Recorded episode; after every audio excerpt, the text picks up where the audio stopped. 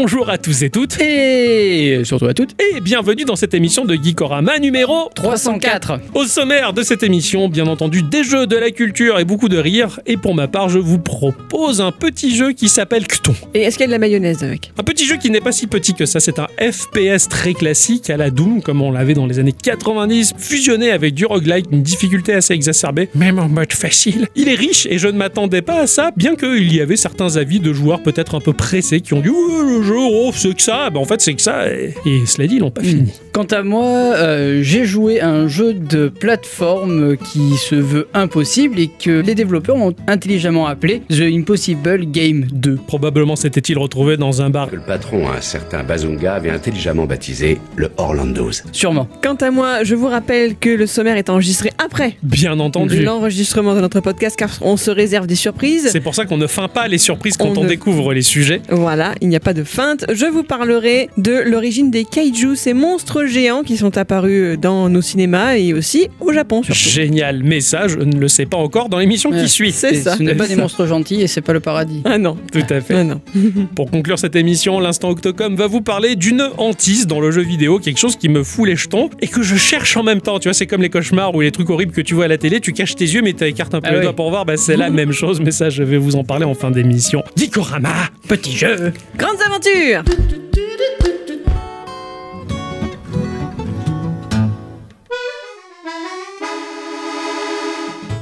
Coup.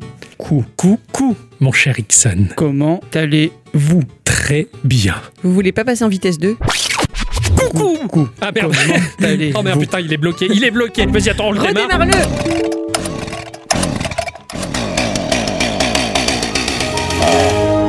il a démarré Mon cher Ixon, coucou Eh, coucou.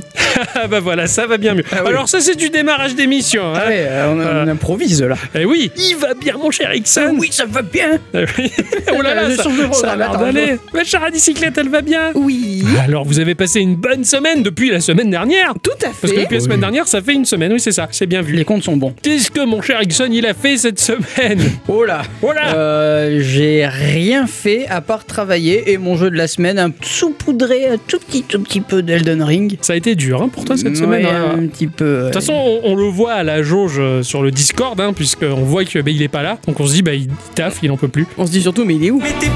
Je dis, mais il est où? Et ouais, c'est ça, mon pauvre Ixon. Ça me fait, ça me fait, ça me fait chier pour toi qu'il y, a- il y a trop de travail. Bah oui, mais après, on achète les télés, alors c'est bien. Ouais, c'est pas faux. Ça compense, on va dire. Ça compense. Ma chère à bicyclette, elle Eh va oui, bien. Elle a passé une bonne semaine. Impeccable. Ouais, toi t'étais bien, toi. Bah oui, écoute. Bah oui, c'est pas un reproche, hein, non, non, c'est c'est juste que j'étais en train de ravaler ma salive, donc ça a donné un ton un peu sec, tu vois. Pardon. Ouais, c'était une bonne semaine, Toute tranquille. toute tranquille. Bah Très moi, bien, ça parfaite. été la même chose, hein. euh, beau- beaucoup de Elden Ring, non pas tant que ça, du Elden Ring, beaucoup de Fire Emblem. Je- j'ai be- Elden Ring, c'est un jeu en direct. T'es là, tu fais les trucs en direct, tu vois. Alors que je- j'en pouvais plus, j'étais un peu fatigué parce qu'il faut faire tout en direct. J'avais besoin d'un jeu euh, en déporté, tu vois, avec euh, ouais. du tour par tour. Donc j'ai joué à Fire Emblem à côté, comme ça, je me suis un peu reposé. Mais lequel Three Houses Ah, le- sur, sur d'accord. Switch, voilà, Ok. sur Switch. Euh, bon après je l'ai toujours en free to play sur le téléphone, mais ça en tâche de fond, c'est normal. Mais voilà, donc ça ça m'a permis de, de faire des actions au tour par tour, de prendre mon temps, de regarder le méchant et de jauger, de me dire bon alors on va peut-être faire ça, plutôt que d'en prendre plein la gueule. Ah ça m'a permis de temporiser un peu, ça fait du bien le tour par tour. C'était pas mal. Et mon jeu de la semaine qui m'a surpris, hein, euh, où on a dû, euh, on va pas spoiler la vie de Geekorama, sinon le patron ne va pas être content, mais on a dû changer nos plans à la dernière seconde et du coup je me suis rabattu sur un jeu. Je ne le soupçonnais pas aussi bien, mais ça je vais vous en parler tout à l'heure, c'était trop bien. Avant de commencer euh, le vif du sujet et nos chroniques respectives que nous avons travaillé tant bien que mal dans cette semaine quelque peu chaotique, hein, le chaos étant le, le travail, Euh, ouais, ouais. et qui, nous, qui nous tombe sur le coin de la gueule, on va quand même faire un petit tour de table pour savoir ben, justement si vous avez quelques news que vous avez envie de partager à nos auditrices et nos auditeurs toujours présents. Je fais- je fais des news, euh, c'est beaucoup de rumeurs. Ah Mais Ça fait longtemps. Ouais, c'est vrai ça ça. fait longtemps. Ah, mais c'est c'est génial les rumeurs. Et oui, C'est ce qu'il faut prendre avec des pincettes. absolument. Mm. Euh, avec des circonflexes même, j'ai envie de dire. Pas comme ça qu'on dit. Tes pincettes circonflexes Je sais pas trop de tu sens ça. Euh, L'une de ses premières rumeurs euh, a vu ses débuts en janvier. Les premières rumeurs autour d'une version remasterisée du légendaire FPS de Rare faisaient surface. En février, des indiscrétions supplémentaires pointant le bout de leur nez, euh, évoquant une sortie presque imminente d'une version de GoldenEye 007 remasterisée. Hmm. Non. Eh si, Non. eh si, Non. eh si, Non. eh si. Et si l'officialisation du projet n'a pas encore été faite, d'autres indices viennent de parvenir. Don Jang, la holding américaine propriétaire de la licence James Bond, a récemment renouvelé la marque GoldenEye avec la mention logiciel de jeu électronique téléchargeable. Ah, c'est bon Ah ça. ouais, ça ouais. c'est pas mal ça. Un terme qui pourrait indiquer qu'un nouveau jeu est sur le point d'être annoncé. Non. Et puisque les rumeurs concernant la fameuse remasterisation se font entendre depuis plusieurs semaines, Ouais. le rapprochement paraît presque évident. Bon, c'est un truc de ouf. Ah oui. J'espère que ça sera pas simplement un remaster graphique, hein, parce que bon, il faudra un peu retravailler l'IA et certaines choses. Elle était très bien, l'IA, hein. même pour l'époque, elle était ouf. hein. Carrément. Ah non, non, l'IA, elle était ouf.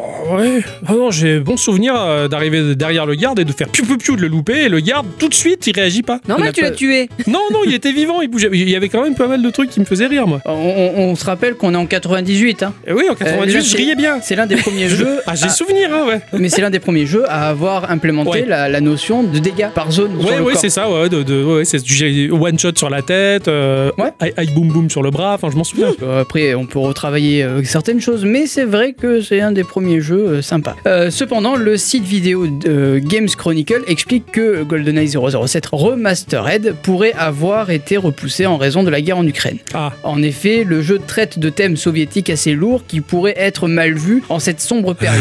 C'est pas faux quand même quand tu penses. ouais, oui. Nintendo nous a déjà fait le coup avec Advance Wars. On va le reculer parce qu'il y a la guerre en Ukraine. Ouais, mais bon, et les autres guerres qu'il y a partout dans le monde, ça là on s'en fout. C'est pas, pas juste. Ouais, mais Enfin, bon. bon, après ça c'est mon avis perso, c'est pas juste. Oui, mais là, c'est les personnages en question. Oui, là pour le coup, et encore. Bah. Voilà. De toute c'est pas nous qui sommes à la tête du studio. Malheureusement, non. Mais bon, il va falloir faire encore euh, preuve de patience euh, pour Eh oui. attendre sur ce jeu. Tout à fait. Si au moins ils pouvaient officialiser. Ah, bah ouais, serait c'est clair, hein. c'est clair. On Ça va pouvoir bien. refaire du multi-local en splittant l'écran en deux. La semaine dernière, je vous causais pierres maudites japonaises fendues en deux. Ouais. Ah oui. Cette fois-ci, je reste un peu dans le thème, je vais vous parler astéroïdes. Ah, Ah, Dans la nuit Euh, du c'est, 11 euh, mars, oui. c'est un Gaulois, non? Astéroïde de Gaulois? Tout à fait. Tout à fait. tu as un aspégique Un de Aspégique le Gaulois. Dans la nuit du 11 mars, un objet céleste nommé 2022 EB5 a été repéré par un observatoire à Budapest. Il avançait vers notre Home Sweet Home à la vitesse de 18 km seconde, a provoqué une explosion en entrant dans notre atmosphère, puis s'est échoué dans l'océan Arctique.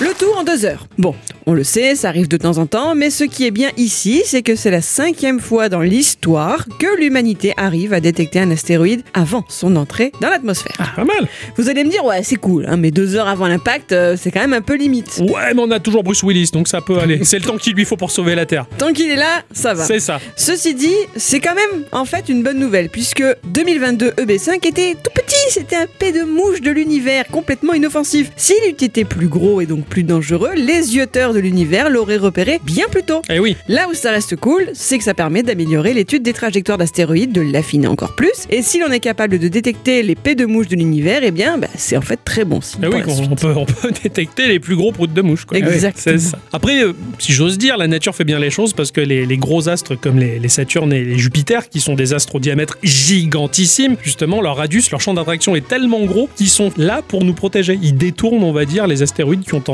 à passer pour pas qu'ils nous tombent sur la gueule. Ils sont Voilà. trop sympas. Bah ouais, non, mais c'est la nature est bien faite. hein. Moi, je trouve ça sympa. Je vais vous parler du jeu Down of the Monsters, euh, issu du studio euh, 13 AM Games. 13 AM. 13 Euh, heures. quoi. 40, 40, 40, nam nam. 40 nam nam. Bref. Birdie num num.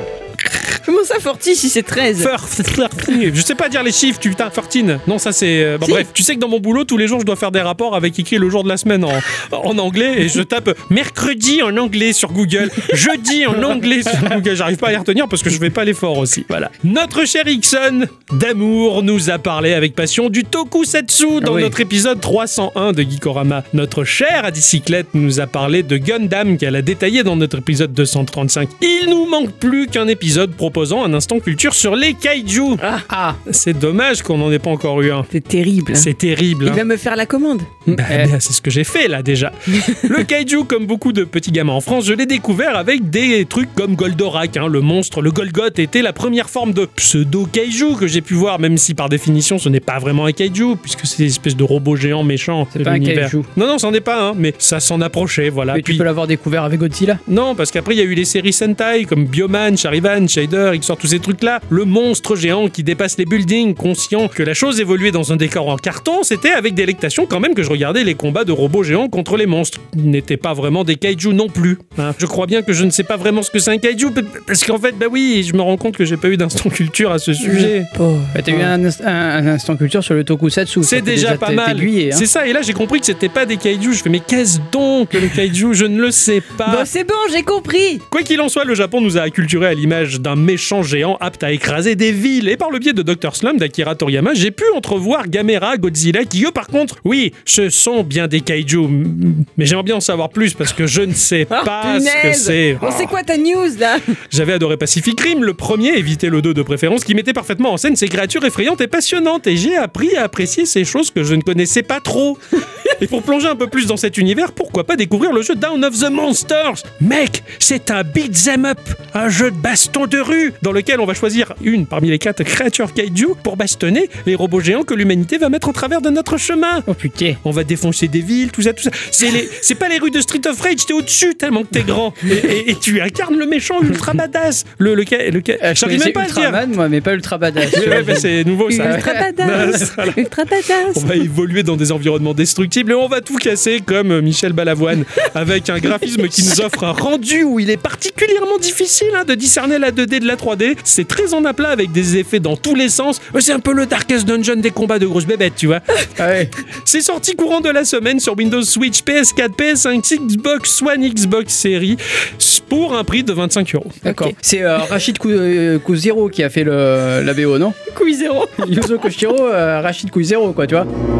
Ah ouais, c'est son alter ego. Il y a quelques jours, un internaute euh, sur Twitter euh, du nom de Silly Tweet 5 a remarqué que Nintendo avait discrètement mis en ligne un brevet de manette. Ah, Oh. celui-ci a été déposé par le géant japonais en juillet 2021, mais seulement elle a été publiée en janvier dernier. En résumé, ce brevet fait mention d'une batterie, laissant supposer qu'il s'agirait donc d'une manette sans fil, ainsi qu'un support flexible installé sur la partie supérieure de la manette. S'il n'est pas sans rappeler la fameuse manette de la Nintendo 64, le design de ce contrôleur breveté par Nintendo peut également faire penser au form factor de la Game Boy Advance. Pour rappel, le constructeur a déjà commercialisé des manettes NES, Super NES et Nintendo 64 pour le jeu accessible via l'abonnement Nintendo Switch Online. C'est vrai, ouais. Il pourrait donc potentiellement s'agir d'une manette directement inspirée d'une des anciennes plateformes du constructeur ou bien d'une nouvelle itération de contrôleur n'ayant pas de lien avec les jeux rétro accessibles depuis le service en ligne. Oui. c'est- on sait pas. On sait pas, ouais, ouais, ouais, effectivement. Et les brevets euh, n'aboutissant pas systématiquement à un produit fini. Tu sais, peut-être qu'ils déposent un truc, peut-être qu'ils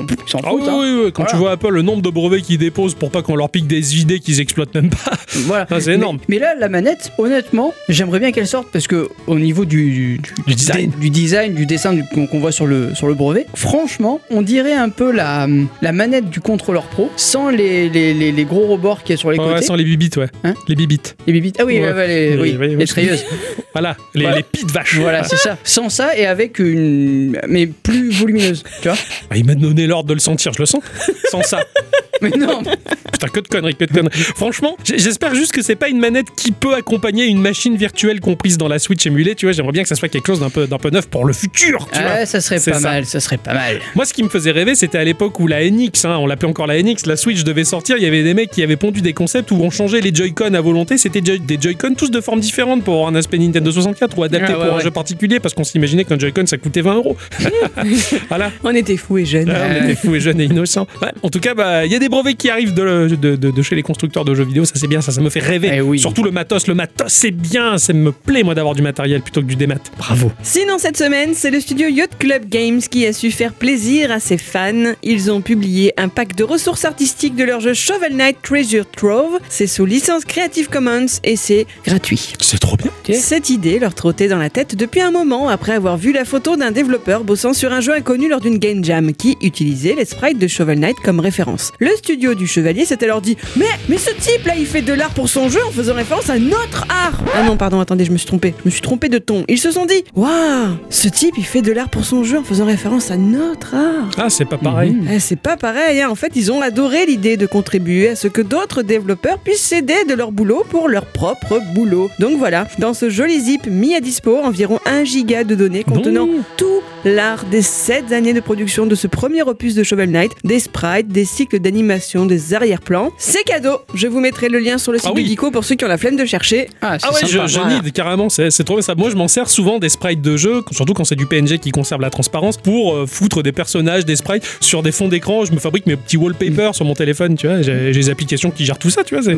C'est trop bien à faire. Moi, C'est je ce m'en qu'on sers- appelle l'open data. C'est beau. Ouais. Moi, je m'en sers beaucoup quand j'ai un peu soif. Je vais vous parler d'un studio qui s'appelle Ariel Digital qui nous propose le jeu Battlebound Rock and Roll. Ça, ça va te plaire, mon cher Ixon. Ah. Mon cher Ixon. Oui. Mon cher Ixon. Oui. Oui, oui, oui, mon cher Ixon. Tu aimes, jeux, les jeux vidéo musicaux? Oui, Tu aimes bien les jeux de cartes? Oui, Tu aimes bien les jeux de rythme? Oui, Tu aimes le roguelike? Oui, Tu aimes les platformers oui, Tu aimes les jeux de baston oui. Tu n'aimes pas trop les jeux de gestion Non. Tant mieux, il n'y en a pas. Alors tu retires la baston, les plateformes, il te reste une formule qui devrait te plaire. Je vais te faire l'énigme. Si tu veux la news, résous mon énigme. Mon premier est quelque chose que ne sait pas produire Jules malgré tous ses efforts. Mon second est nécessaire pour savoir où l'on va. Mon troisième est un personnage de la saga Harry Potter interprété par un acteur malheureusement qui n'est plus. Quels sont ces types de jeux Musique, boussole, rogue. Le jeu musical, le jeu de cartes et le roguelike. Ah oui Bravo Ah ouais Tout à fait Et qu'est-ce que. En vrai, je veux savoir. Alors voilà un savant mélange de genres qui me semble rien avoir à foutre ensemble et ça marche bien quand même. Voilà, comme tous les grands projets, tout débute dans un garage. Fabriquer un ordinateur pour devenir une firme capable de mettre un doigt à tous les gouvernements du monde ou réparer sa bagnole soi-même pour en acheter une autre le mois suivant. On va même concevoir des jeux vidéo dans les garages. C'est presque dommage pour nous, hein. on aurait pu tout débuter dans un garage si on s'était connu un peu plus tôt. C'est vrai. Tant pis. Ce jeu, c'est la même chose. Nous allons incarner un groupe de rock qui se lance depuis un garage. Nous allons jouer des morceaux qui vont s'articuler autour de cartes que nous allons collectionner. Il va falloir fabriquer son deck et en fonction de la composition de ce dernier, nous allons enchaîner des solos de gratte, des riffs bien lourdeuses, de la batterie qui tape lourd avec la double pédale ou des solos de basse complètement dingues comme Robert Trujillo, ce bassiste qui a rejoint Metallica en 2003 et qui nous a offert une folle performance sur scène quand le groupe a interprété le morceau Big Bisou. Promis, hein, vous cherchez Metallica Big Bisou, vous trouverez. hein. Ouais, c'est vrai. Combiner les bonnes cartes et comboter pour progresser dans l'histoire solo ou en multi sur le net jusqu'à des battles de 4 groupes. Ah, ça doit être rigolo. C'est un truc de dingue. Le jeu offre un visuel bien trashos, très loin de l'image du métal que tentent de nous imposer les nouvelles générations. hein. Alors même si euh, ces nouvelles générations étouffent euh, son talent, qui est certes réel sous une apparence soignée à la Instagram style, hein, euh, voir des covers de Master of Puppet par des métalleux d'aujourd'hui, euh, nous les boomers badass, on appellerait ça Master of Tapet. Le jeu est typé Flash avec un style bien tranché, ça a l'air fou et c'est sorti le 17 mars 2022 sur Windows pour 15 euros. C'est trop bien. Tu- Alors tu mélanges tes cartes, t'envoies tes riffs, tes attaques, machin, l'autre il réplique enfin. Mais ça a l'air complètement alors. Avec des morceaux bien hard rock, bien métal derrière. Mince. Ah bah, attends, je suis ultra curieux du coup. C'est un peu pour toi que je l'offre. euh, Je te, je te laisse mettre autant de pièces que tu veux dessus. Il à toi, quoi. Et je, je regarde et je te dis. Il y a le trailer sur, sous la news. J'y vais. Battle Band. Ouais. Ça alors, c'est ultra. C'est du jamais vu. C'est du jamais vu, hein. C'est ça, c'est fou. Ce mélange, il n'y a rien à foutre avec des cartes et du roguelike. Il y, a des- il y a des combats en ligne. Oui, c'est ce que je disais en multi et du, du merde. 4, 4 groupes qui s'affrontent. Ah ouais. Je trouve ça trop bien. Ça alors. Je pense qu'il peut te plaire, moi, ce jeu-là. Ah ouais. Euh, je, je testerai volontiers si vous le voyez dans Geeko, c'est qu'il m'aura plu. Ouais, ça marche, ça marche. J'ai pensé à toi, je, je sais que ça pouvait te plaire. C'est ainsi que se conclut ce petit tour de table, les enfants, et que nous allons passer donc au vif du sujet. Les enfants, cette semaine, j'ai joué. Ah bon? Bien entendu, c'est le propre de cette émission. C'est tellement bien de, de s'obliger à jouer parce que c'est bien de jouer. J'ai pris un jeu comme ça, je me suis dit, ah, je faisais ce truc-là, bon, ça a l'air d'être sur itch.io. Je regardais, je, pourquoi pas? Et en fait, j'ai été pris dans la spirale infernale d'un jeu qui s'appelle Cton. Cton, Cton, C-T-H-O-N. D'accord. Donc, ton. Je l'ai trouvé sur Steam à un prix environnant les 4 euros. Sur itch.io, un peu plus cher. Je suis allé au moins cher, bien entendu. Hein donc, je l'ai pris sur Steam. C'est un jeu donc uniquement sur PC. Ça tourne sur une cacahuète. hein. Ah bon, Ah carrément. ouais, ouais, l'ordinateur de, de Tati Moumoun, là, euh, avec lequel elle regarde les photos de famille, si tu peux faire tourner le jeu dessus, il n'y a pas de problème, tout le monde peut jouer à ce truc-là. Ça a été édité par un développeur qui s'appelle Gravity Game, euh, qui est soutenu par une seule personne. Personne. D'ailleurs, il a fait qu'un seul jeu, hein, et c'est Cton. Cet éditeur, cette, ce développeur, cette personne s'appelle euh, Louis Warden. Il est finlandais et il a travaillé 8 mois avec Edmund Macmillan sur le projet Super Meat Boy. S'en est suivi une violente dispute entre le duo, justement, qui s'est séparé et Warden a décidé de partir du projet en gardant toute sa partie du travail, refusant que Macmillan exploite toute la dimension RPG qu'ils avaient prévue au jeu initialement. Vous aurez compris, il n'y avait aucune info, j'ai inventé une Ouais, histoire. voilà, c'est ce exactement. Je l'ai vu, il a déjà dit ça. Eh oui, c'est encore la même blague. hein. C'est toujours Edmund Macmillan qui est dans les fausses histoires. Il n'y a rien sur ce développeur. J'ai- J'ai beau fouiller, j'ai rien trouvé. J'ai écumé Twitter, les réseaux sociaux japonais, le bas-fond des ruelles sinistres de ma ville pour dire à des mecs, euh, tu connais pas euh, machin. Une photo de Mickey, Euh, tout ça. non, non, non, moi j'ai tu veux une photo de Mickey. Non, non, non, c'est bon, arrête avec tes conneries. Donc j'ai rien trouvé, voilà. Mais il C'est- est vraiment finlandais? Non. Je sais pas d'où il vient, putain, c'est- c'était super difficile. Il a fait qu'un jeu, il a posé ça, il est parti quoi. Il a posé sa pêche, quoi. Bah, il a posé Cton. Et Cton, c'est un FPS classique, mode science-fiction roguelike. Eh ben, Ouais, c'est vachement bien. On bosse pour une entreprise qui s'appelle Sigma Corp. Euh, Ça se passe dans le futur, hein, et nous, bah, on est un patrouilleur, et forcément, on patrouille dans une zone isolée. Et on détecte un signal de détresse d'une colonie abandonnée qui s'appelle Pitos, qui est un des plus gros échecs de Sigma Corp. Forcément, en tant que bon monsieur de l'espace qui fait la sécurité, il se dit, bah, tiens, on va aller voir un peu ce qui se passe, hein, puisque apparemment il y a la détresse. Donc il rapproche, mais malheureusement, une violente onde électromagnétique détraque et perturbe les appareils de notre personnage, et c'est le crash. Et à partir de là, son vaisseau est complètement détruit. Il se retrouve coincé sur une planète où il n'y a rien du tout, à part euh, bah, les vestiges de cette colonie qui était censée être inactive. Ça m'a rappelé totalement le scénario de Quake 2. Voilà. ah oui. Ouais, complètement. Alors on va avoir le choix entre trois classes. hein. Les fusillés, qui sont spécialisés dans les tirs à distance. Ils ont plus de munitions sur eux, ils font plus de dommages avec le fusil et une cadence de tir euh, bien améliorée. Il y a le berserker, hein, qui lui est plus orienté combat à la main, tu vois, avec une attaque de mêlée. Il a des déplacements un peu plus rapides et ses attaques de mêlée font très très mal. Et on a le sapeur qui est dans la démolition, tout ce qui va toucher au rayon des explosions des grenades. Mais ça, je vais vous en parler. On a trois modes de difficulté à choisir, hein, et le mode de difficulté va jouer sur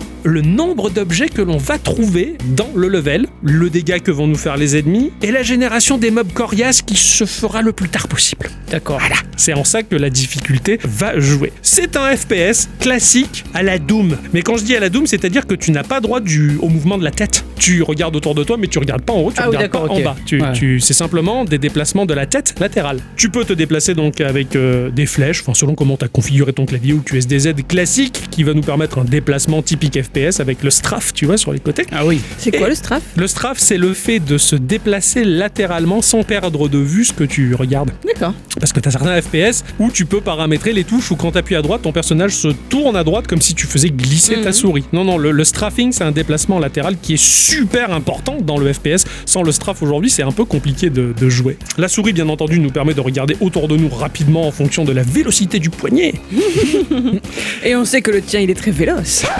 Et l'interface nous propose 25 points de vie et nos munitions, c'est-à-dire 5 grenades pour notre arme qui tire les grenades et notre fusil. Voilà, donc 65 munitions pour le fusil. On a une fiche de perso qui est très riche et qui nous est offerte, qui va nous montrer la santé, les munitions de notre personnage, le taux d'armure que l'on a, la vitesse de déplacement, les différents types de dégâts selon les armes équipées, la vitesse d'attaque en millisecondes, s'il te plaît, et le rayon d'action de la grenade que l'on va tirer avec notre lance-grenade. Mais c'est assez précis, la Ah fiche ouais, de ouais. personnage m'a surpris parce que le jeu ne propose uniquement que trois armes. On a le fusil qui est basiquement positionné sur le clic gauche. Si j'appuie sur le clic droit, le fusil s'abaisse, sort le lance-grenade. Je rappuie sur le clic droit, je tire avec le lance-grenade. D'accord. Je veux ressortir le fusil, je fais clic gauche, le lance-grenade se range, le fusil sort, je refais clic gauche, ça tire. Moi, je cherchais avec les touches 1, 2, 3, 4 ou le, la Ah, molette. ouais. Tu vois, la molette pour changer les armes. Non, non, c'est le clic qui va déterminer euh, le fait que tu sortes l'arme ou pas. Et si tu cliques molette, ça va sortir l'arme euh, au corps à corps. Ah oui, d'accord. Voilà, Ah tout oui. simplement. Donc c'est une sélection, on va dire, des armes par le biais du clic, pas de molette, rien du tout. Chaque mob va avoir euh, un comportement différent, hein, euh, que l'on ne voit rien dans ce jeu, dans ce complexe à la con. Bien souvent, on va détecter ces différents mobs par la présence d'un son caractéristique de chacun. Il y a des espèces d'insectes qui font une espèce de... Faut bien l'entendre, le petit... Parce que si tu l'entends pas, tu te fais mordre le cucu, tu sais pas d'où ça Ah vient. oui, mais ça- Et la vie part très vite. Donc les petites créatures qui font, ils ont tendance à te foncer dessus, mais au moment où ils attaquent, il y a une frame où il s'arrête, il va lever ses mandibules pour te frapper. Donc ça te permet de dégager euh, de son emprise parce qu'il se déplace plus vite que toi. En l'occurrence, t'en as certains qui vont te foncer dessus pour nous taper au corps à corps, mais alors eux par contre, il y a rien qui les arrête, donc il faut bien déterminer le décor autour de toi pour avoir assez de marge pour reculer et tirer pendant que tu recules pour le dégommer, parce que sinon il te vient trop vite dessus. T'apprends à les connaître ces monstres, ils sont pas très nombreux, le bestiaire n'est pas particulièrement développé, mais du peu qu'il y a, il faut comprendre leur comportement, surtout les espèces de gros serpents qui rampent et qui tirent dans 5 ou 6 directions différentes en même temps sur une amplitude assez large pour te fracasser. Donc il va falloir jongler avec la bonne arme en fonction de notre situation. Est-ce que je vais faire un dégât de zone pour dégager le champ parce qu'il y a trop d'adversaires ou alors la grenade va faire suffisamment plus de dégâts que mon flingue normal pour me débarrasser de lui qui me colle un peu trop parce que j'ai pas la place pour fuir? Il faut réfléchir très vite. Grâce à la touche tab, on va afficher une map en surbrillance qui est bien au milieu de l'écran. Là, t'as la map, tu la vois la map, elle est au milieu. D'habitude, ils la mettent dans le coin ou quoi, là elle est au milieu.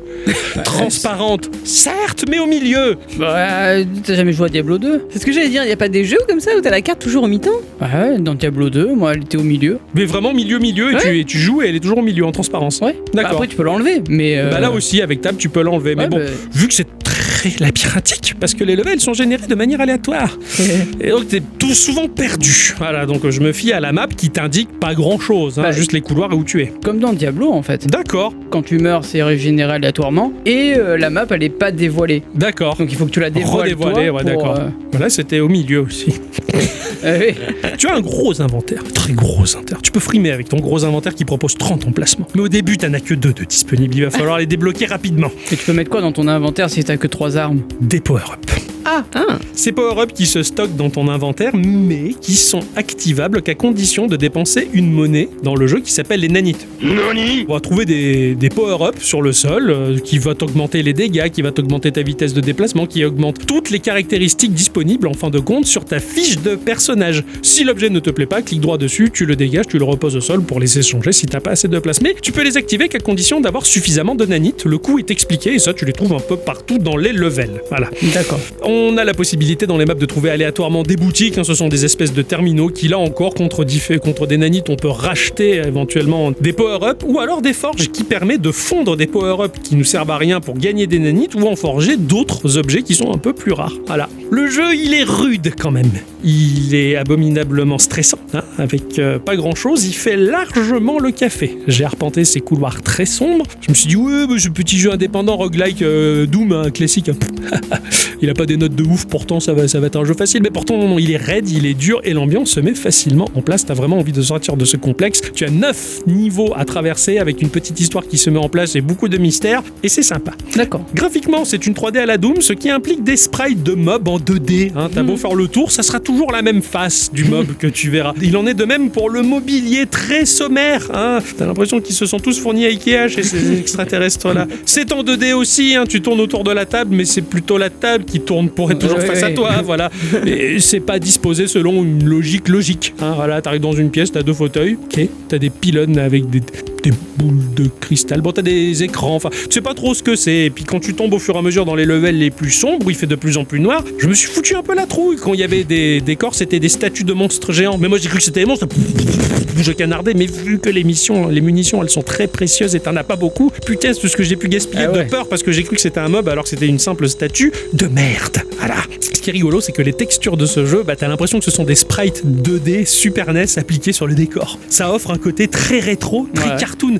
T'aurais tendance à dire, oui, ça fait un peu comique, c'est, t'as l'impression d'être sur de la 16 bits, ça fait pas peur, mais l'ambiance, elle est tellement bien fichue avec ce clipping dégueulasse qui est masqué par le noir qui est très près. Eh oui, oui, un peu comme le brouillard, si tu veux, de Silent Hill sur PlayStation 1. C'est un peu pareil. Il fait très sombre, donc du coup, le clipping, tu le vois pas. Et ces textures, bah, même si elles sont pixelisées, si elles ont ce côté 16 bits, bah, c'est quand même un peu dégueu. Et quand tu tombes au fur et à mesure dans les installations qu'il y a sous la colonie, que tu comprends pourquoi elle a été abandonnée, c'est d'autant plus flippant. Après, le, le brouillard qu'il y a dans Silent Hill, c'est pour symboliser la Bretagne. Je me casse d'ici, cap sur la Bretagne et son alcoolémie. J'entends le loup, C'est vrai, c'est vrai. C'était l'argument de vente. Sans doute. Ah oui Attends. Les derniers étages, ils sont horribles. C'est la partouche de monstres. Ah Il y en a plein. T'as pas beaucoup plus de munitions. Ah, C'est très compliqué. La génération aléatoire de level, elle est sympathique, même si elle génère certaines impasses, qui des fois cachent un passage secret. T'as l'impression d'être à la Dark Souls, quoi. Tu tapes le mur, ah, putain, il y avait un truc caché là derrière, finalement, tu vois. Bon, ce jeu, c'est pas le jeu du siècle, certes, mais si dans les années 90, on me l'avait offert en disquette, j'aurais été à fond. Ah ouais Ah, j'aurais dit, mais putain, mais ce jeu-là, ce jeu il est génial en fait. Et il est génial pour ce qu'il est. Il est très difficile à finir. Au début, je me suis dit, bon, c'est tellement dur que je vais passer en facile. On va voir ce que ça. Même en facile, le jeu, il te met à tanner quand même, quoi. T'arrives au bout, t'es content de voir ce qui se passe à la fin. Il y a ces petites surprises liées au scénario. J'étais content d'avoir parcouru ces, ces couleurs noires et sinistres. ce jeu-là, il date un petit peu. hein. Il est sorti en 2016-2017 quand même. Et finalement, il a fait son petit bonhomme de chemin et il a sa petite réputation. Et j'avais envie de le mettre en lumière parce que bah, j'ai passé une bonne semaine dessus à flipper avec un truc que je ne pensais pas qui me ferait flipper. Ça- t'a changé de Dark Souls ou quoi Enfin, Et de de Elden Elden Ring, Ring. quoi. C'est pour ça que j'ai joué à Fire Emblem. petit. Voilà, c'est mon jeu de la semaine en tout cas. Du roguelike, du Doom-like classique. C'était très bien, ça m'a rappelé quand à bicyclette, probablement petite, jouait avec son papa à Doom 1. oui. Voilà, c'était un peu ça. C'était que ton. C'était ton. C'était que ton petit.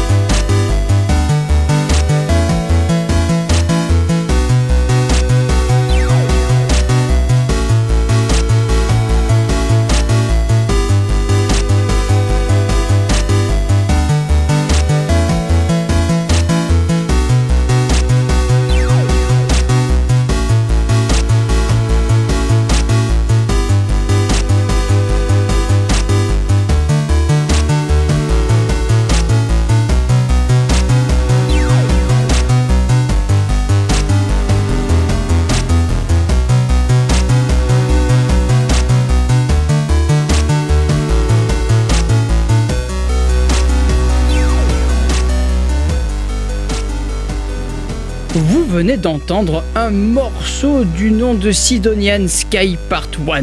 Il y a sûrement une partie 2 Probablement. qu'il faudra retrouver sur euh, Internet.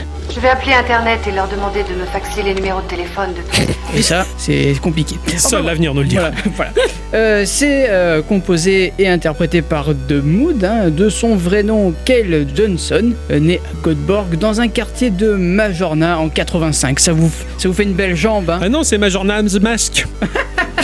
voilà, Bravo merci. Euh, c'est un producteur suédois et compositeur de musique électronique, pop et rock, plus connu pour ses travaux dans le style de la chiptunes, au sein du mouvement pirate appelé la scène Warez. Eh Oui, il est très connu euh, dans le sud Ah oui, Warez. tout à fait.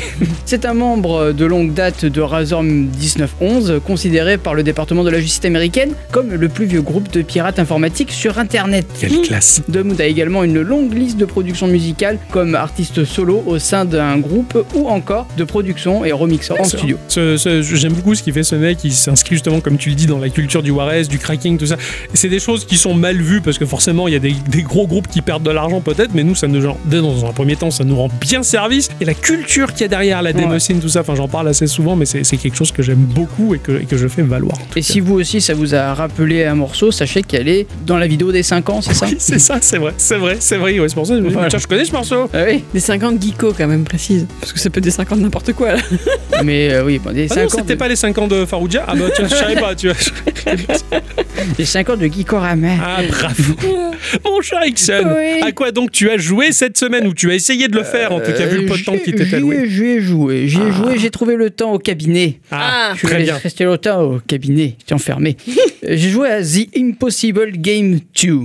Ça a l'air pratique si c'est Euh, impossible. Oui, oui, oui. C'est sorti sur iOS et Android en free-to-play et, et- étonnamment sans pub. Et ça, c'est plaisant. Bah, ça, alors, c'est rare, ça. C'est développé et édité par Fluke Game, euh, une société de développement de jeux indépendante du Royaume-Uni qui ne développe pas que des jeux car ils ont fabriqué un outil en JavaScript euh, de cross-platform open source du nom de Replay. Fluke alors. Ovenstru. Eh ben, Le premier jeu de Fluke Game est The Impossible One, premier du nom. C'est logique. Euh, voilà. Ouais. Sorti en 2009, c'est un succès instantané lors de sa sortie sur la plateforme Xbox Live Indie Game grâce à son gameplay addictif, sa bande son impressionnante et sa difficulté. Du coup, il a été possible, puisqu'il y en a eu un deuxième. Ah oui, bien Ah ouais. sûr. C'est peut-être rassurant. qu'ils peut-être qu'ils ont fait le deuxième en se disant le premier était impossible, on va essayer de le faire dans le deux. Euh, Après, c'est tout, tout est possible dans la vie, hein, vous savez. Impossible n'est pas gaulois. Oui, mais là, Ça c'est bien dit. Ouais, mais euh, peu importe. Euh, une version iPhone a rapidement suivi et a atteint le numéro 2 sur l'App Store américain et D'accord. canadien. Ça a été un très bon jeu le premier. Et c'est donc 13 ans plus tard que Fluke Game revient avec The Impossible Game 2.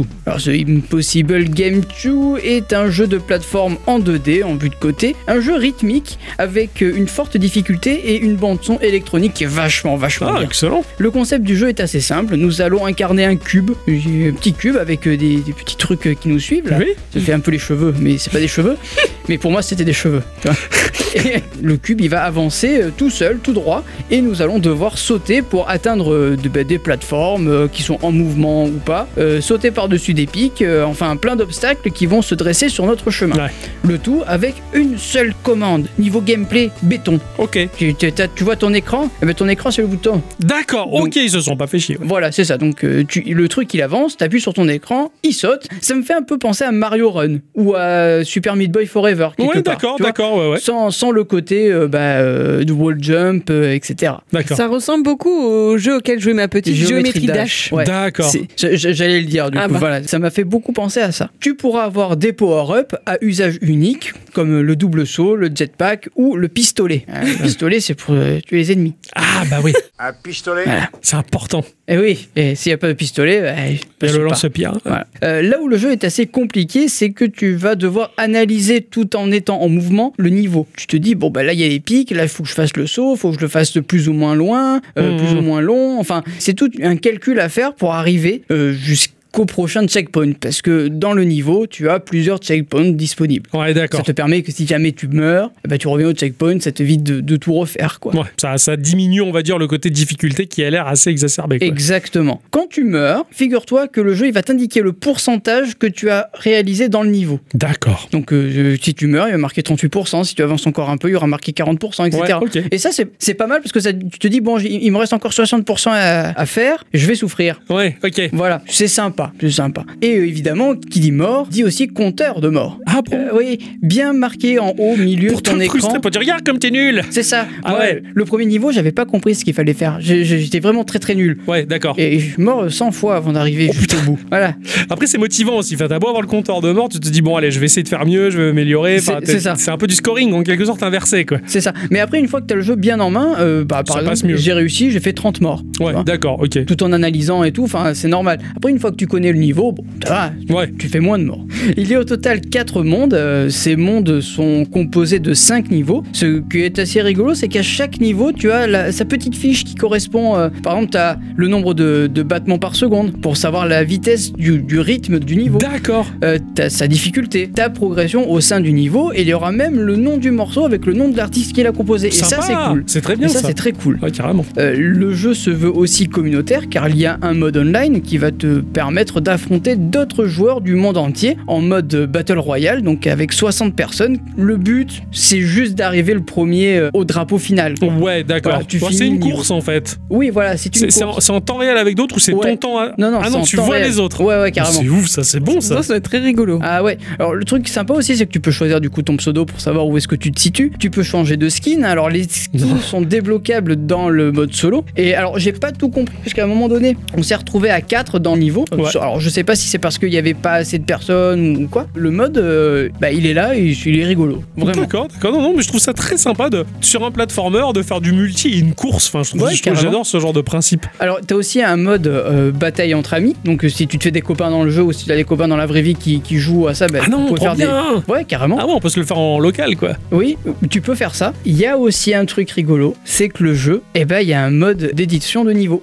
Non, Euh, non, ouais. tu peux fabriquer tes. Mais c'est trop riche. Bah, c'est vachement riche, mais par contre, il faut bien le prendre en main, le l'éditeur de niveau, hein, parce que j'ai essayé, c'est c'est pas évident. Ouais. Vraiment sur téléphone, c'est pas évident, c'est vraiment petit. Peut-être sur tablette, ça doit être mieux. Ouais, ok. Voilà. Mais tu peux te créer tes niveaux, les exporter, en importer de nouveaux. C'est Enfin, top. c'est vraiment J'aime très très bien. l'idée. Ouais. Tu peux avoir le choix des musiques que tu peux euh, mettre dans les niveaux, le choix des blocs.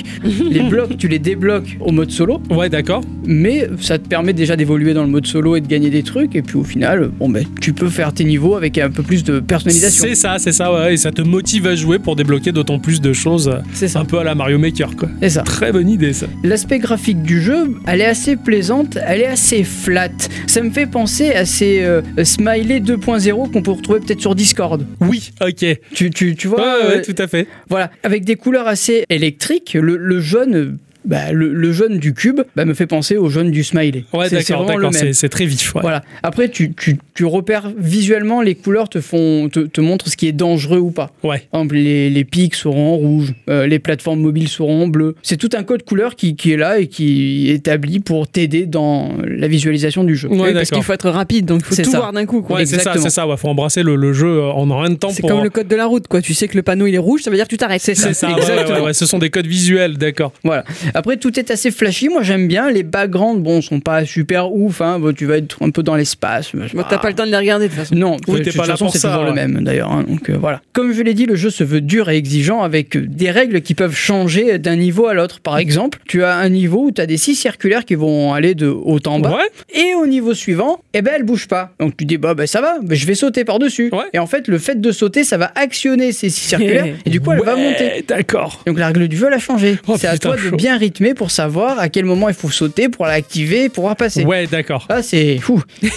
Quand tu dois le faire en temps réel, C'est ça, c'est ça. et, et c'est pas évident. Excellent. Évidemment, la musique, elle est ultra cool. C'est de la musique électronique, dance électronique, je dirais. Ouais, d'accord. ça passe, honnêtement, ça, ça colle avec le jeu déjà, premièrement, et deuxièmement, ça t'aide aussi in-game. D'accord. Par exemple, si t'as une série de blocs où il faut sauter, bah, la musique, vu qu'elle est en rythme, ça va te permettre de dire bon, ok, je connais la musique, non, tac, tac, tac, tac, c'est bon, je suis sauté. Ouais, d'accord. Voilà, c'est c'est c'est une aide, c'est une aide quelque part. Après, il faut aimer. Elle est pas dérangeante une seule seconde. hein. Pour moi, en tout cas, ça l'a pas été. Quelques petites remarques euh, quand même au niveau du jeu, c'est que c'est un free-to-play qui va te proposer des power-up achetables avec du vrai argent, comme un espèce d'auto-guidage. Tu vas avoir un, un bouton booster dessus. Tu cliques, tu vas avoir euh, soit euh, auto-guidage, missile et un autre. Je les ai pas utilisés, donc du coup, voilà. J'ai juste utilisé l'auto-guidage qui m'a aidé à passer un, un passage où j'y arrivais pas. Tu poses ton téléphone et le truc il joue pour toi. Ouais, d'accord. Ah ouais. Ok. Voilà. Après, t'en as deux de gratuits. J'ai utilisé les deux parce qu'il y avait vraiment deux passages et j'ai pas réussi. D'accord. Et euh, sinon, c'est 1 euro les, les, les boosts. Ouais, ok. Voilà.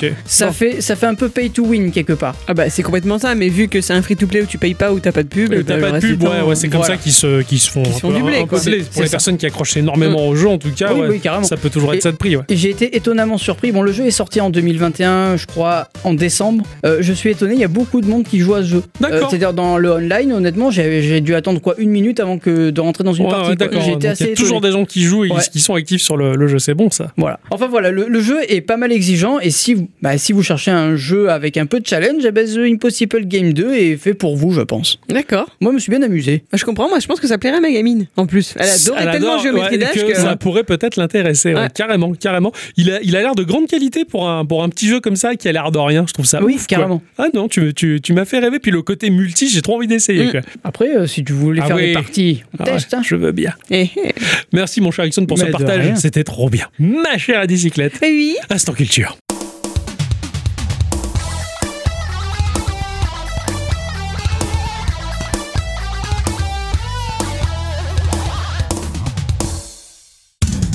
Mes chers amis, cette semaine, on va parler philosophie. Oh là là, comme tout bon sujet de philosophie qui se respecte, je vais commencer par une citation. Ah. L'homme est si empli d'orgueil qu'il pense maîtriser la nature, tandis que c'est la nature qui contraint l'homme.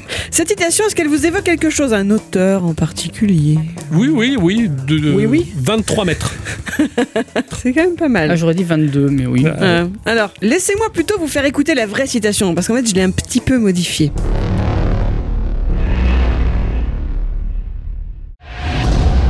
De l'homme, c'est de penser qu'il maîtrise la nature.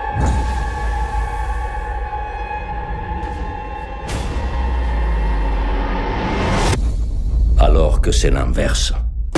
Qu'est-ce que c'est que ce Mexicain qui parle C'est vrai, c'est qui c'est- c'est. C'est bonne ambiance, hein, direct. Ah ouais. hein. Alors, Ah vous ouais. n'avez pas reconnu l'extrait Non. C'était le film Godzilla de Gareth Edwards, sorti en 2014. Ah Nous allons, mon cher Ixon, si tu me le permets, continuer un peu sur le sujet que tu avais lancé dans notre épisode 301 quand tu parlais du tokusatsu. Oui Nous allons parler kaiju. Ah, Ah, Je savais pas que c'était pour cet épisode-là. Ah ouais. J'étais persuadé que ça allait venir, quoi. Oh, mais la commande était rapide. Je suis content. C'est mieux qu'Amazon, hein Ah putain, t'as raison, là c'est trop bien. Commençons par le commencement. Vous le savez déjà, le mot kaiju définit un genre cinématographique en relation plus ou moins étroite avec le tokusatsu. Dans ces films de science-fiction catastrophes, les humains se retrouvent aux prises avec des énormités monstrueuses venues nous renvoyer à l'âge de pierre. Présent. C'est mon deuxième prénom. C'est vrai? Ah oui, oui. Ah, pardon. Et moi aussi Eh j'ai des énormes choses, mais ça on en parle. Oui, non, mais non, non. Le kaiju est aussi le nom donné à la bestiole. Et oui. Plus précisément, c'est le fait que ce soit le nom de la bestiole qui fait qu'ensuite ce genre cinématographique prend le même nom. Ceci étant dit, durant les prochaines minutes, nous allons bien parler plus de l'animal que du cinéma, d'accord D'accord. Cette mise au point étant faite, attaquons le sujet par la traduction du mot kaiju. En bon français, cela voudrait dire littéralement, vous le savez Monstre géant. Pas du tout. Géant monstre. Non, bête étrange. Ah oui, c'est vrai, je l'ai vu. Je l'ai vu en plus quand j'ai fait mon Est-ce que, euh, bah, puisqu'on en parle, géant vert c'est un kaiju? Non. Ah. Lui, c'est juste une asperge géante. Le mot nippon kai, qui veut ici dire étrange, vous le retrouvez aussi dans yokai, ces autres entités Oui. très présentes dans la mythologie nippone, mais dont nous ne causerons pas aujourd'hui. Oh. Pas aujourd'hui. Cool. J'avais passé commande. Comme vous l'aurez compris, on parle ici de monstres, or la notion de monstre est passionnante à elle toute seule. D'ailleurs, il y a des études académiques pondues à leur sujet, on appelle ça la monstrophie. Ça doit être trop bien. Je veux faire D'être ça comme. monstrophobe, tu vois. Je, je veux faire ça comme métier, je peux. Mieux vaut être monstrophobe que monstrophile, hein, je te le dis. Après, ça fera toujours plaisir aux moches. En plus, j'ai dit une bêtise parce que du coup, monstrophobe, ça veut dire que tu as peur, Peur, des ouais, monstres. Donc c'est tu es monstrophe. Ou monstrophile. Mais monstrophile, c'est que tu les kiffes. Que tu es Dans un sens qui est pas bon. C'est compliqué. Bon, on va passer. Tout d'abord, vous le savez, les monstres sont antérieurs à l'histoire écrite. On les retrouve dans de nombreuses mythologies et folklore transmis de générations en génération oralement. Le mot français monstre dérive du latin monstrum, lui-même dérivant du verbe moneo qui signifie rappeler, avertir, instruire ou prédire. D'accord? D'accord. le monstrum désigne tout ce qui est étrange ou singulier, en tout cas contraire aux cours habituels de la nature par lesquels les dieux donnent avis du mal. D'accord. C'était donc déjà valable dans les mythologies grecques ou latines, où par exemple le dieu Poséidon se venge de Minos qui a refusé de lui sacrifier un taureau blanc. Vous connaissez vos classiques. Non. Oui. Il a fait en sorte que la femme de Minos, Pasiphae, copule avec le dit taureau pour ensuite engendrer Le Minotaure. le Minotaure. Ah. Un homme à la tête de taureau, un monstre. Rien à voir avec les pizzas, Domino's. Non, vraiment rien. Pizza géante. Au Japon, nous sommes à peu près dans la même idée. Mais puisque leur culture est basée sur le shintoïsme et donc sur l'adoration des kami, des esprits vivants ou représentant un lieu particulier ou incarnant des forces naturelles comme le vent, la rivière, les montagnes, eh bien cette nature divine est capable d'engendrer des monstres pour se venger ou se protéger. D'accord. Les kaiju, ou en tout cas les premiers monstres auxquels ces derniers font ensuite référence, sont donc issus d'anciennes légendes japonaises et même apparaissent dans le Shan Hai Ching, un texte classique chinois dont l'on retrouve des traces depuis au moins le 4e siècle après Jésus-Christ Ah oui. que l'on peut traduire par le classique des montagnes et des mers, et qui est une sorte de compilation de géographie et de mythes de la culture chinoise de cette époque, décrivant plus de 500 montagnes et un bestiaire plus ou moins euh, avéré, hein, on va dire. Voilà. Puisqu'on y retrouve par exemple le Zulong, un dragon solaire rouge géant, corps de serpent et tête humaine, qui est donc un dieu connu ensuite dans la mythologie chinoise. Ouais, ouais. Donc genre on l'a croisé dans le bouquin avant, tu vois. Voilà, le réel et le mythique se retrouvent mêlés dans ses écrits. Oui, tout ça pour dire que les kaiju, ça remonte à loin. Impressionnant. Mais il est vrai que l'on ne retrouve pas de représentation traditionnelle de kaiju ou de créatures ressemblant à des kaiju dans le folklore nippon. Ceux que l'on connaît, nous, sont très étroitement liés à une période temporelle en particulier, est-ce que vous le savez? À l'après-guerre. Je Alors, crois comprendre alors. alors avant d'aller trop loin, il faut tout de même que je précise que l'on retrouve cependant certains aspects du kaiju dans des films antérieurs à 45. Par exemple, dans un court-métrage de 1921 réalisé par Winsor McKay, qui était un dessinateur américain prolifique, il a animé une bande dessinée qu'il avait créée 15 ans plus tôt sous le titre Dreams of the Rabbit Friend. On y voyait à la fin un animal géant et mystérieux détruire une ville jusqu'à ce qu'il se fasse contrer par des frappes aériennes. D'accord. En 1925, nous avons le film Le Monde Perdu, animé par la technique pionnière pour l'époque du stop motion, réalisé par Harry O. Hoyt sur la base d'un livre de Conan Doyle et que vous pouvez voir sur Wikipédia en version restaurée. Franchement, c'est génial, je trouve, de pouvoir voir des films comme ça euh, en entier directement sur Et Wikipédia. restauré avec une belle résolution Ah, et tout, c'est chouette. J'irai pas jusqu'à dire que c'était magnifique parce que même le sujet du film il est un peu rigolo, mais Ouais, euh, ouais, voilà. mais bon. Dans ce film, un brontosaure allait s'attaquer au Tower Bridge à Londres. Ah et, ouais. et pour finir, en 1933, on ne le présente plus, C'est Godzilla. c'est King Kong, King Kong, ouais. l'énorme gorille qui s'attaque à New York. Ah oui. La guerre arrive, et les monstres du moment, ce ne sont plus ces animaux géants sans morale, car ici repose une autre question philosophique importante. Les monstres n'ont-ils pas été inventés pour que l'on se rende compte que les plus monstrueux, au final, ce sont les les hommes. humains Et oui. Vous avez 4 heures. Vous savez ce qu'il s'est passé les 6 et 9 août 1945 Il y a deux bombes atomiques qui sont tombées sur euh, Nagasaki Et et Hiroshima. Hiroshima. ouais. Tout à fait. Ouais. En 1963, l'auteur Kenzaburo Oe, qui sera prix Nobel de littérature en 94, s'est rendu à Hiroshima, rencontrant ceux qui avaient vécu la catastrophe. Il en est reparti avec bien plus de questions que de réponses, hein, du genre euh, quel sens donner une vie détruite? C'est la famille des saumons Donc, ici, c'est la famille des truites.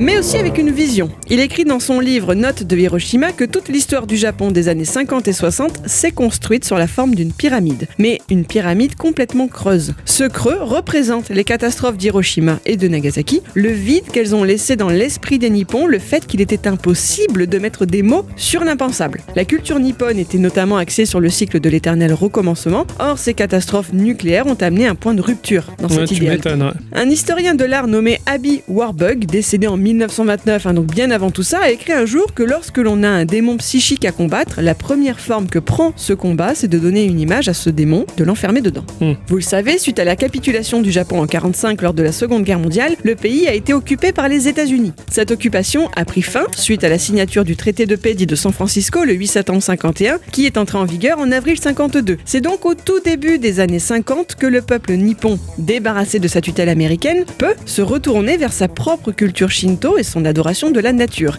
Et c'est en son sein qu'il va créer cette fameuse image cathartique. Pour ceux qui ignoreraient la définition de ce bel adjectif, c'est ce qui purifie, ce qui libère des éléments impurs. Le Japon va créer le kaiju, un monstre géant issu de la rencontre entre ses propres légendes archaïques et le besoin de donner une forme à ce traumatisme, une image que chaque membre de ce peuple pourra s'approprier pour guérir. Incroyable. Incroyable. Je ne pensais pas qu'il y avait ce. C'était si de sens en fait. Godzilla, le tout premier kaiju japonais, c'est l'image incarnée du monstre primitif évoluant dans un paysage contemporain. C'est le retour vengeur d'une blessure irréversible infligée à la nature avec un N majuscule par l'homme avec le H majuscule. Ouais. Avant la toute première apparition de Godzilla, il y a cependant encore un autre film qui sort en 1952. Intitulé Le monstre des temps perdus, il y est question, je vous le donne en mille, hein, d'un monstre qui faisait dodo sous la glace depuis 100 millions d'années, qui réveillé par des essais nucléaires réalisés au-delà du cercle arctique, prend la route vers New York et détruit tout sur son passage.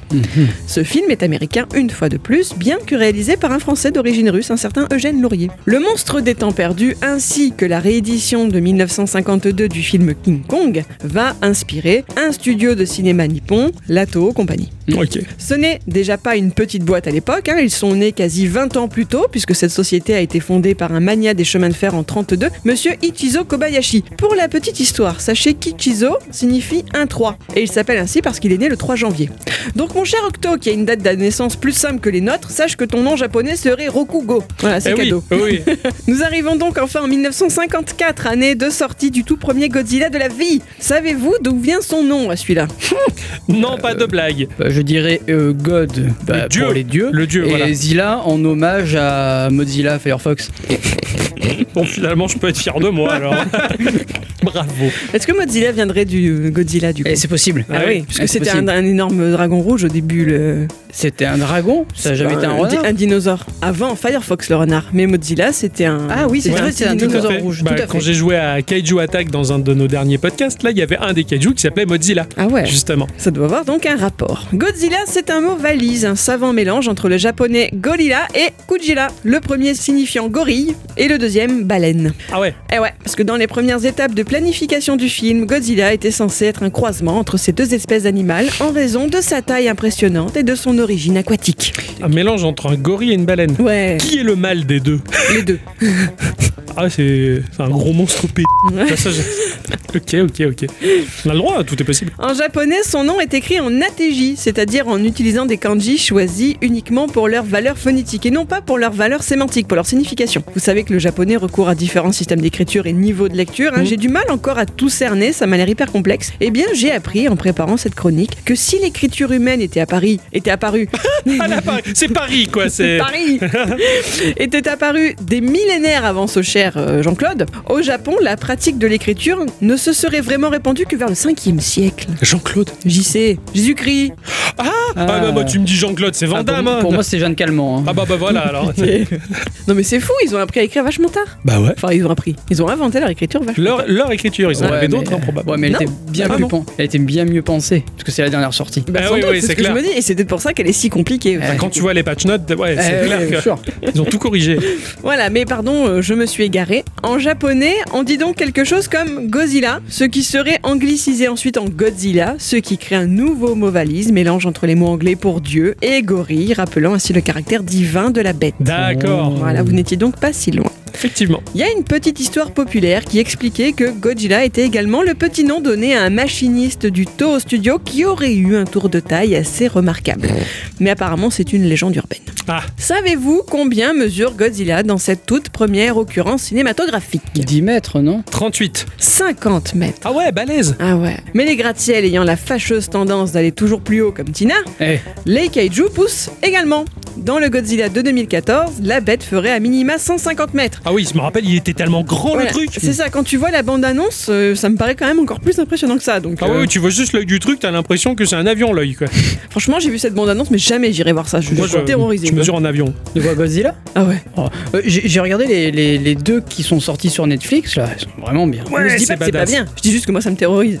Fais pas peur, il est du côté des humains. Eh, d'accord. Dans les derniers. Ouais, mais pas- pas, dans pas celui dans de ceux de 2014. Parce 14, que- il est- parce qu'il y a un autre euh, kaiju qui. Ah ouais, donc il se dit oh Pas merde. Ouais, il il s'est rangé du bon côté. Ouais. Maintenant, est-ce que vous savez de quels animaux Godzilla est inspiré physiquement? Non, parce qu'il a pas trop une tête de gorille, au final. Du dinosaure, non? Alors au départ, il aurait dû aussi ressembler à un singe ou à une pieuvre pour avoir une tête qui rappellerait celle du champignon atomique. Ah, Finalement, on parle d'un monstre reptilien amphibie, mélange d'un dino à la posture dressée, une peau écailleuse, un torse anthropomorphe avec des bras musclés et des plaques osseuses le long du dos et de la queue. Et pour souligner la relation du monstre avec la bombe atomique, sa texture de peau a été inspirée par les cicatrices kéloïdes vues sur les survivants d'Hiroshima. Bref, c'est un savant croisement entre un stégosaure, un T-Rex et un dragon. C'est ce qu'on appelle aussi une chimère.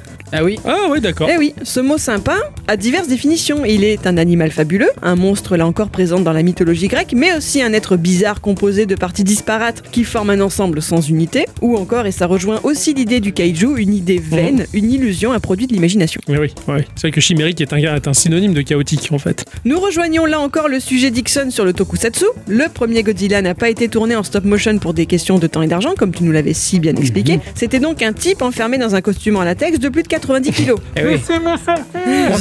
Costume dans lequel il faisait tellement chaud qu'il ne pouvait pas le porter plus de quelques minutes sans risquer de tomber dans les pommes. Putain, le, le rôle de sa vie quoi. Ces acteurs sont devenus des stars au Japon, au point que dans des figurines de Godzilla vendues dans l'archipel, on peut retirer la tête du costume du kaiju pour découvrir à l'intérieur, en mode Kinder Surprise, un petit humain. Je trouve ça trop bien. Je veux trop ça quoi. Eh, je, je- je vais un peu aller un peu plus loin, mais Casimir, ça serait pas le, Oui. le- notre- le- C'est le notre ami- c'est kaiju notre français. Hein On est Ah, d'accord. je suis d'accord. Ok. Il faisait la cuisine. Il faisait le boulga boulga. Ah, il est doué le nôtre. Eh oui. Oh merde. Et oui, Godzilla et le kaiju en règle générale est au Japon complètement sorti de son rôle de némésis de l'humanité. C'est devenu une icône de la pop culture. Il est partout, il protège le pays. Les Japonais l'aiment car il agit par rage et par autopréservation. Il montre où la science et la technologie peuvent mal tourner. Aux États-Unis aussi, Godzilla est une star. Il a même son étoile sur Hollywood Boulevard. Il y a les traces des mains Juste une étoile. Ah ouais, parce que sinon il fallait deux rues quoi.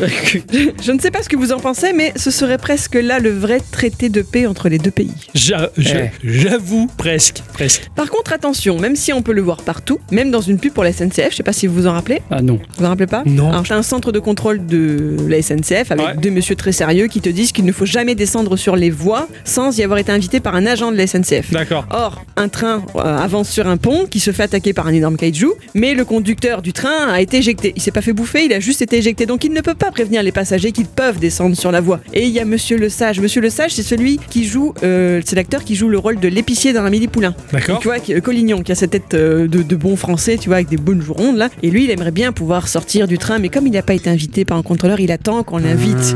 Et on lui dit, c'est bon, vous pouvez y aller, tous les trains sont arrêtés. Et là, il court. la- c'est débile. hein. C'est clair. Voilà, Monsieur Collignon. Alors que dans la réalité, il y aurait personne pour leur dire sortez parce qu'ils font tous grève. Et il y a même pas, de- même plus de budget en plus. L'image de Godzilla n'est pas libre de droit. Et Lato veille dessus comme les éditions Moulinsart sur Tintin. D'accord. C'est pour ça qu'on le voit pas partout. Ah non. Par exemple, une organisation d'activistes pour la conservation des milieux marins avait appelé un de ses navires MV Godzilla. Bah il a fallu le renommer. Hein. Eh, eh. Hmm. Je C'est rappelais MV Mister. Non, c'est encore mieux que ça. Ils l'ont appelé le MV Brigitte Bardot. Hein Eh, c'est aussi effrayant. J'avoue que ça fait très peur. C'est vrai que.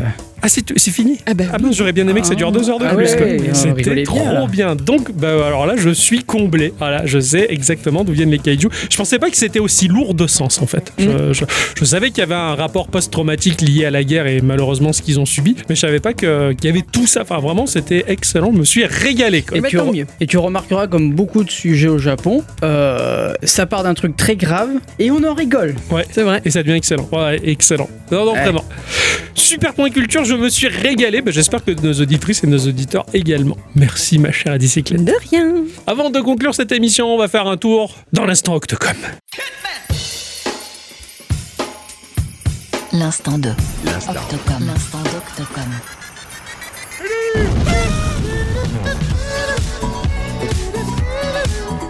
L'instant d'Octocom. Octocom. L'instant d'Octocom.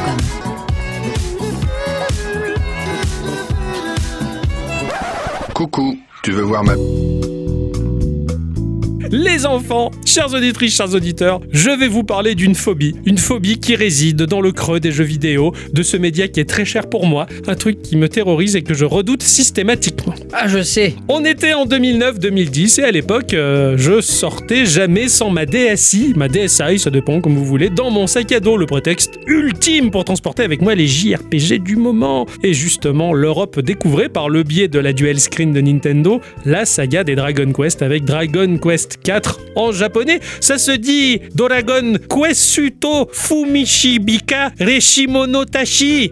Initialement sorti sous euh, aux États-Unis euh, en s'appelant Dragon Warrior 4. D'accord. Il a été développé par euh, Shunsoft pour l'éditeur japonais Enix. Il sort sur NES en février 90 au Japon, puis en décembre 92 en Amérique du Nord. Arte Piazza et Castle Call en 2007 portent le jeu sur DS, inspiré du portage également fait sur PlayStation 1. Quelques années plus tôt, cette dernière version est la première à être distribuée en Europe et bénéficie d'une traduction dans les principales langues européennes. À cette occasion, le jeu est nommé Dragon Quest, l'épopée des élus. Voilà.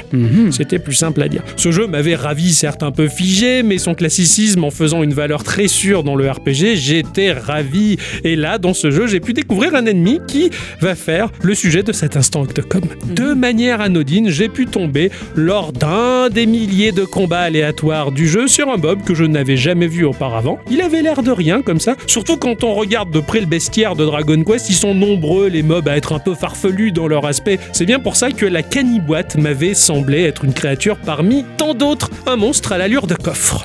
avec des yeux menaçants, des dents affûtées comme des rasoirs, une longue langue tentaculaire, de son vrai nom, le mimique. Mm. Il est l'évolution d'une créature appelée Imitation, et cette créature est née en 1977 dans le jeu Donjons et Dragons. Son créateur est Gary Gigax. On pouvait notamment retrouver cette créature et son descriptif dans le Monster Manuel qui est le bestiaire de Donjons et Dragons. Mon cher Ixon, va dans le canal Instantorama, il y a une image qui est spoilée. L'apparence de ce livre ne te dit rien. Attends, j'y vais. C'est un item que l'on trouve dans Binding of Isaac. Le, don- Ah le- oui, pardon le Eh oui, Monster je- Manual. Oui, effectivement, j'arrivais pas à lire ce qu'il y avait écrit, c'est jaune sur fond bleu, C'est ça. un peu Ouais, galère. le Monster Manual. Et oui, c'est vrai, maintenant que tu le dis, c'est vrai que c'est la même sur le... C'est ça. Dans le jeu, Binding of Isaac fait référence euh, au Monster Manuel de Donjons et Dragons que quand tu cliques sur la gâchette, pop un monstre aléatoire. C'est ça. L'imitation est décrite comme étant une créature souterraine qui ne supporte pas la lumière du soleil. Ils sont aptes à prendre l'apparence du bois, de la pierre, mais pas encore d'un coffre comme la caniboîte de Dragon Quest 4 en tout cas. Beaucoup d'explications sont offertes aux joueurs pour voir évoluer les imitations, voir apparaître des sous-familles dont des imitations géantes qui peuvent euh, avoir l'apparence d'un chalet ou d'une cabane en entier pour dévorer ceux qui pourraient s'y abriter. Il faudra attendre la deuxième édition Advanced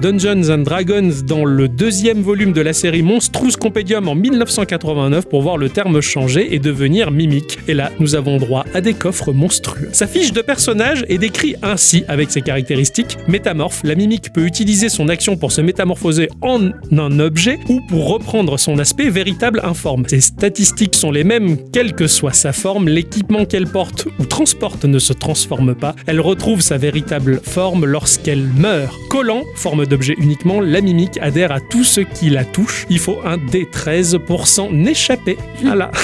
Je vais abréger la règle du jeu, bien entendu. Très inspiré, le jeu vidéo a tout de suite tapé dans le bestiaire de Donjons et Dragons pour nous offrir des mimiques dans un tas d'opus. Et pour moi, le plus marquant était celui de Dark Souls 1. J'étais dans une cathédrale et euh, je vois, au bout d'un balcon surplombant l'intérieur du lieu, un coffre. M'assurant qu'il n'y avait personne autour, je me jette sur le coffre pour l'ouvrir. Et là, la chose déploie ses bras, tout en ouvrant sa gueule, me saisit et me mâchouille Hmm. me faisant perdre une énorme partie de mes PV, bien entendu. Dark Souls oblige. Je m'éloigne, mais la chose n'en avait pas fini avec moi. Elle se déplie pour se tenir debout sur de très longues jambes très fines, et la créature était très véloce. Qui plus est, un véritable cauchemar se mettait alors en place pour moi. Voilà que le symbole de la victoire, de la récompense ultime, du secret bienheureux, le coffre trésor était désormais perverti par les mimiques. J'étais dès lors très méfiant quand je croisais l'objet du bonheur. C'était tout gâché. Et ils sont nombreux les jeux à proposer ces monstres dans leur bestiaire. Des free-to-play comme Destiny Child, en passant par la saga des Final Fantasy, Borderlands, Banjo et Kazooie, For the King, Lost Ark, Hunter the Gungeon, Legend of Grimrock, et même un studio de jeu qui s'appelle Mimic Game Studio. Et il en Ah a fait son logo et j'en passe tellement. Pour ma part, c'est un peu la hantise dans les RPG. Et très souvent, quand je débute un RPG que je ne connais pas ou que j'achète, je me dis tiens, est-ce qu'il y a une de ces saloperies qui traîne dans ce jeu? Est-ce que je vais croiser une de ces saloperies de C'est un petit défi pour moi de fouiller dans un RPG pour tenter de trouver cette créature que je redoute tant. D'ailleurs, dans Elden Ring, je n'en ai pas encore vu et j'espère ne jamais en croiser. Est-ce que je te spoil ou pas? T'as le droit. J'ai le droit? Il y en a Tu as un objet, une invocation qui s'appelle euh, Mimique. Oh putain. Donc du coup, c'est un coffre qui prend l'apparence de toi D'accord. Et qui t'aide et qui t'aide. C'est sympa. c'était un objet ultra cheaté jusqu'à euh, Jusqu'au dernier patch. jusqu'au dernier patch. Ouais, d'accord. Donc du coup, ça a été bien nerfé et plein de joueurs ont été dégoûtés. Ouais, d'accord. Mais tu peux croiser par-delà des, des, des tours, euh, des coffres qui te téléportent à des endroits. Oui, ça, ça je l'ai vu, ça je l'ai Ouais. vécu. J'avais très peur justement quand j'ai vu la, la fumée me dire putain c'est un mimique. Ah non, ça va. Je préfère la téléportation dans un endroit qui pue et qui craint Ouais, que le mimique. Mais Voilà. ouais, là, là, le mimique y est, mais c'est un objet euh, qui t'aide. C'est très sympa. Ils ont retourné l'image Ouais. du mimique dans le bon sens pour en faire un allié. Je trouve ça, je trouve ça sympa comme. Ils t'ont entendu en fait. Ouais, c'est clair, c'est clair. Parce que dans Dark Souls 1 et 2, mais les mimiques, mais laisse tomber le, le cauchemar. Dans le 3, ils y étaient pas, et tant mieux. Parce que le 3 était bien fait, visuellement, j'aurais eu la trouille. C'est un cauchemar dans les jeux, et je tenais à exorciser la chose en vous en faisant part, en tout cas. Et je ne savais pas que ça remontait aussi loin. Et c'est logique, en un sens, que ouais. Ce soit Donjons et Dragons qui ont posé les bases de cette chose-là. Le coffre qui, forcément, le maître de jeu devait se frotter les mains en se disant il y a un... Euh, Vous arrivez dans une grande pièce éclairée, il y a un feu de bois, il fait chaud, on est bien, il y a de la petite moumoute pour pas faire bobo au pied, il y a un coffre dans le coin. Qui l'ouvre? Et les joueurs. Oui, un coffre, ils se sont fait bouffer. Je trouve ça génial. Voilà. C'est- excellent. Le mimique, c'est génial. Et très souvent, euh, par le biais de mon compte Twitter personnel, Octocom en tout cas, dès que je croise un mimique dans un jeu, je le screen et je le publie avec le hashtag mimique. Voilà. C'est la collection. Bah ouais, un petit peu. ouais. C'est- Je t'ai dit, c'est le, le défi de savoir où, où se cachent ces, ces satanés bestioles. Voilà. Eh ben bravo, merci. Bah de rien. Et du coup, la- l'attaque mimique sur, de- dans Pokémon, ça... Ça va, ça passe. Ça passe. Ça me fait pas trop peur. Ça me fait pas trop peur. Il est sensible. Ouais. Eh oui. C'est ainsi que se conclut cette émission. Les enfants, ça Déjà m'a fait. Eh oui, ça m'a fait plaisir. Mais de toute manière, on le sait déjà, on se retrouve la semaine prochaine, hein, bien entendu. Et oui. Ah C'est oui. notre passion, c'est notre raison de vivre. Notre rêve, notre droit d'y croire. Exactement, le pouvoir des fleurs et tout ça, tout Ouais. ça. Voilà. Merci à tous et toutes. Et surtout à toutes. d'avoir écouté cette émission jusque-là. Ça fait toujours aussi plaisir de vous l'offrir de bon cœur. Pour beaucoup, on a des retours comme quoi euh, notre émission, bah, c'est le petit rayon de soleil dans votre semaine. Et ben alors ça, ça nous fait chaud au cœur parce que bah, pour nous aussi, c'est notre rayon de soleil de se retrouver à faire les couillons derrière ouais. un micro. Tout à fait. On vous fait des bisous. Ah oui. bisous. Semaine Des bisous. prochaine.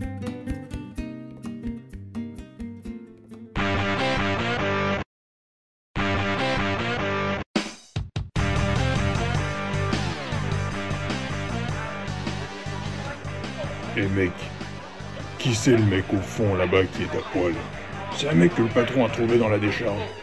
Ah, il paye pas de mine, mais apparemment il peut avoir tout ce que tu veux, tout ce que je veux. Arrête, tu me fais marcher, arrête, te fous de ma gueule. Jamais je me fous de ta gueule. Si tu ne crois pas, t'as qu'à aller le voir. Je te jure que si c'est encore un de tes coups fourrés, je te mets toi et ta lessive à sécher. Pardon, madame. Alors, d'après ce qu'on dit, on peut te demander tout ce qu'on veut.